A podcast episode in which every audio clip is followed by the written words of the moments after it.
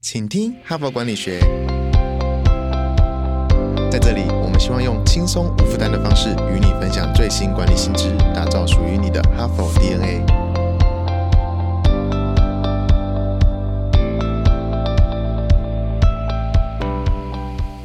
大家好，我是节目代班主持人 Even。这个星期哈帕的主题是让策略高效执行。那本周啊，我们理解了让每个员工都能够坚定清楚的以三十到五十个字描述策略声明，让这个策略可以深植人心，让从上到下的每一个同仁都可以在决策的时候、有困难的时候，能够有目标，还有有判断的依据，期待彼此可以互相强化，而达到。企业持续经营的这个目的哦。那前几天呢，HBR 以不同的专家、步骤还有工具，让哈帕的听众可以尝试描绘策略声明中的三个元素：目标、范畴和优势。并且呢，可以把你的策略规划步骤呢更清晰，来强化这个策略声明。那今天是礼拜四嘛，我们要继续最后一个元素，就是策略声明中的优势该怎么落地呢？要素三，我们要定义优势。那策略的精髓。在能够长久的维持竞争优势，因此啊，公司要打造哪一种优势，自然就是策略声明中最重要的部分。员工如果清楚的知道是什么因素使得我们公司跟其他的公司不同，就能够了解如何协助公司成功来执行策略哦。那周一的时候，其实我们也说明到，公司的竞争优势的完美定义其实是分成两个部分的。第一个部分是顾客价值主张的声明，策略声明必。需要解释啊，什么顾客该购买你的产品或服务，否则这个声明是注定要失败的。要确认什么因素让你与众不同，这时候可以用一个极为简单和实用的方法，就是画一张简单的图，呈现你跟同业不同的价值主张。举例来说啊，沃尔玛的价值主张总结就是在便利的地点。每天都能买到各式各样的低价产品，所以呢，这个图表里面呢，Y 轴，Y 轴就是直的这个 Y 轴，必须要先列出顾客购买的标准。标准有哪一些呢？例如说低价、不同类产品的选购、乡村地区的便利性、价格可靠。有货可以买，或者是商品的品质，或者是市郊便利性等等，还有同类型商品可以选购的项目啊，购物协助啊，购物环境啊等等的，这个顺序也是按照沃尔玛的目标客户来认为。的重要性进行排列的，然后呢，Y 轴呢，你就可以拉出你的表现分数，从最差到最优。接着啊，就在量表里面拉出自己和竞争对手的优势。像沃尔玛就是要跟谁比较呢？家庭商店跟希尔斯比较啦。详细一点的，您可以点到说明栏里面看到一句话说策略这一文的表二哦。这个时候可以得到这个表里面，你就可以看到沃尔玛明明在。顾客体验是胜于其他竞争对手的，可是他在策略上并没有选择加强这个项目。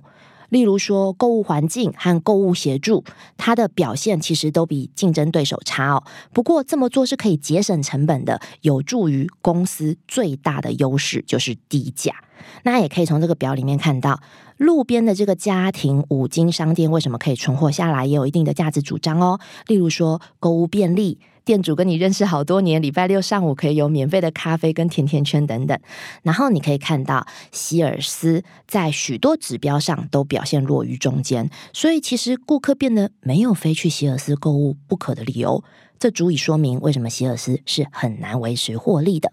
那建议哈帕的精英们手不要停哦，你先按下暂停，打开文本，把你现在负责的产品或者是服务，就先画一张企业或者是产品在市场的优势吧。好想去东京玩，哈帕听友的热烈响应，HBR 听到了。十二月感谢再回馈，HBR 要抽出一名幸运儿，送出星宇航空台北到东京商务舱来回机票。现在就开启说明栏连接，成为 HBR 读者，阅读更多管理新知，开拓你的管理视野，让 HBR 帮助你看得更广，走得更远。现在订阅纸本杂志或是数位版一年，就可以获得一次抽奖机会。同时订阅纸本杂志加数位版，不仅订阅价格更优惠。还可以获得两次抽奖机会。搭上星宇航空台北到东京商务舱的幸运儿，可能就是你。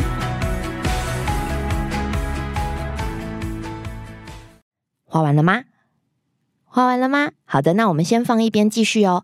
优势声明的第二个部分谈的是独特的作业活动，或者是各种活动的复杂组合。公司如果执行这些活动，就可以成为唯一达成前面所说。顾客价值主张的公司，就是像周一所说的，你抓到了这个策略田区。更白话的来说，就是你在竞争环境里面可以做对手做不到的方式来满足你顾客需求的这个区域。那要怎么做到抓住这个策略田区呢？这就需要在波特的呃其中一个文本策略是什么？他有提到活动系统图。我们一样以本周的成功案例，就是爱德华琼斯为例哦。爱德华琼斯的公司。提供的价值主张是便利、受人信赖和个人化的服务和建议，因此呢，他就可以在活动系统图的正中央先记录上他的价值主张，放在这个顾客关系的圈圈里面哦。正中央画一个顾客关系的圈圈，然后把他的这个顾客价值主张面对面、便利、值得信赖的财务顾问放在正中央，接着延伸以此为核心的各项活动。并且啊，看他们如何彼此连接，产生竞争优势。例如啊，它可以延伸到地点，为了让目标客户方便的时候到访，并且提供轻松、亲切，然后呃，不以销售为这样子的讨论的这个协助环境哦。所以公司把。产品的这个办事处设置在乡村或者是呃市郊的商店街和零售区，不是选在大都市商业闹区的办公大楼。再例如说，延伸到因为这样子的顾客价值主张，所以它最独特的地方是一个办事处只派驻一个财务顾问，所以可以比竞争的同业。设置更多更多的办事处哦，文本那个时候全没有一万个，然后像他的竞争对手美林啊，他有一万五千个营业员，可是却只有一千个办事处。那也因为这样子的分支，一人一个办事处，就会再延伸到用人和训练，这样会没有管理人员来提供经营的方法或资源啊，所以每一个财务顾问都必须像创业家一样，热于经营自己的业务，这样的人是少之又少的。所以，公司所有的财务顾问都是从其他的行业引进，而不是财务背景的专门。然后，公司在花大钱训练他们。接下来又延伸回顾客价值主张的核心可以带来的优势。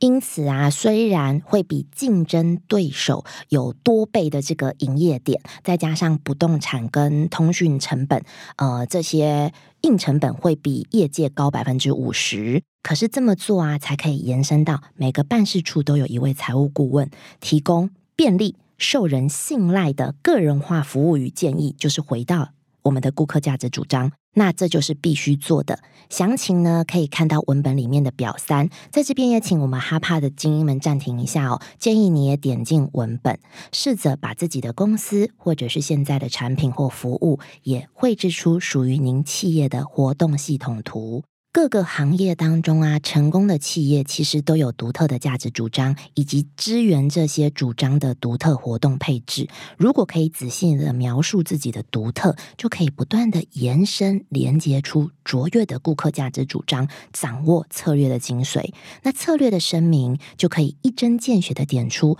公司跟其他竞争者的不同特性。这就是我们的目标。所有的员工把策略声明内化之后，就可以轻易的了解日常的作业是如何对公司的整体成功做出贡献的，以及在工作上遇到难题选择的时候，就可以选择出符合策略目标的正确决定。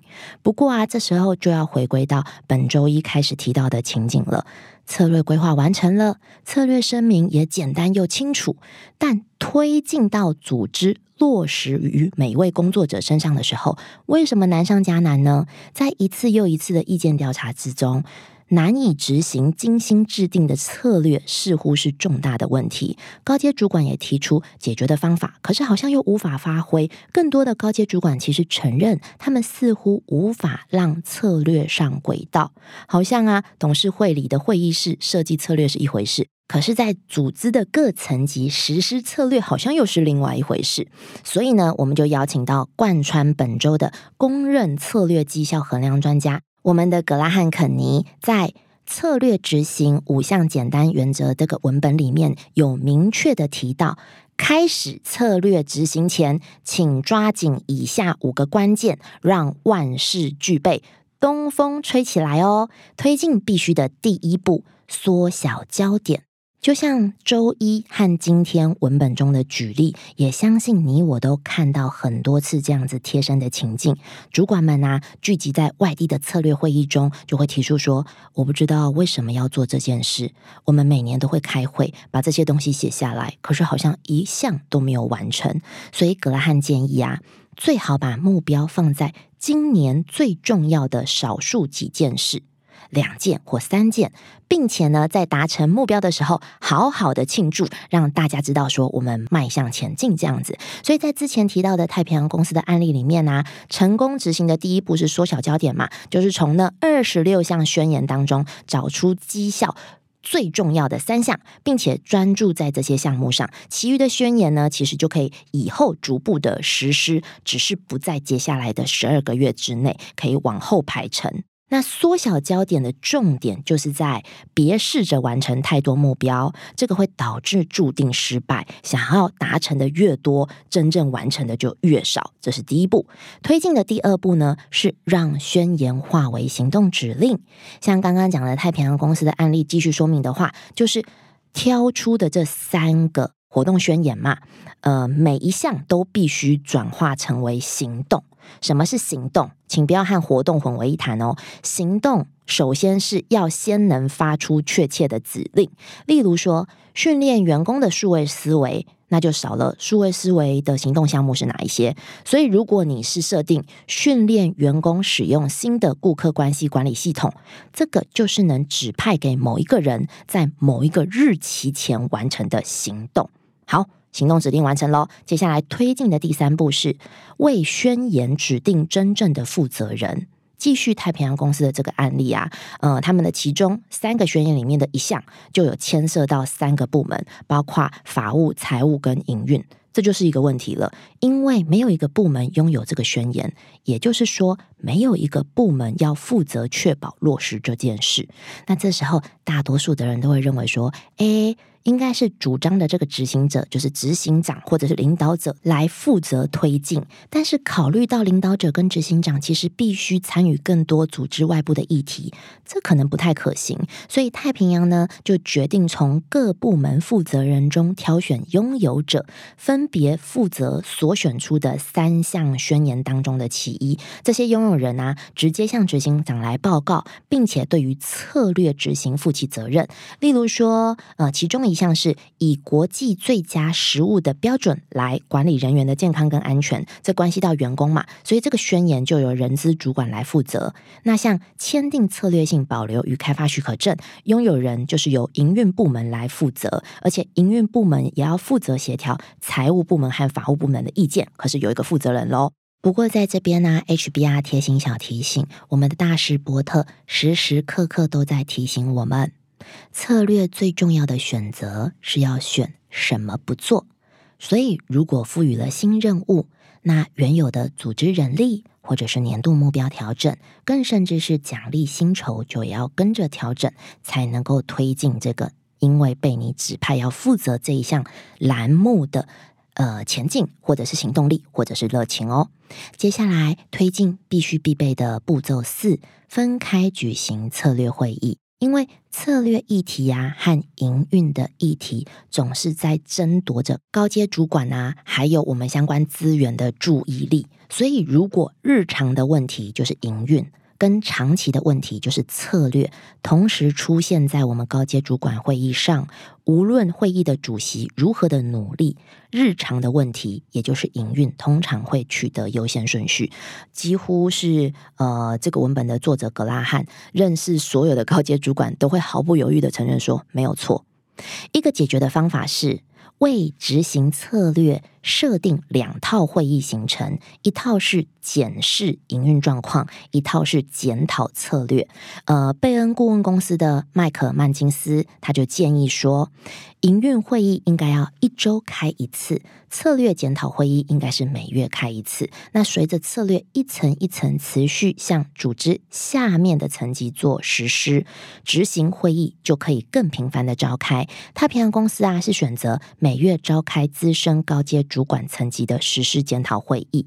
那格拉汉另外也有两间客户把这个会议分开来举行哦，一个是保险业的上市公司，另外一个是运输业的私有公司，而保险公司的营运长就表示说：“我们发现这种分开开会的做法是唯一可以持续推动策略的方法。”另外一家运输公司啊，也是每个月召开集团层级的高阶主管会议。那货运事业单位总经理表示，这些会议就会引导着重在策略。那他的事业单位是每两周在另外召开管理会议，焦点就放在营运。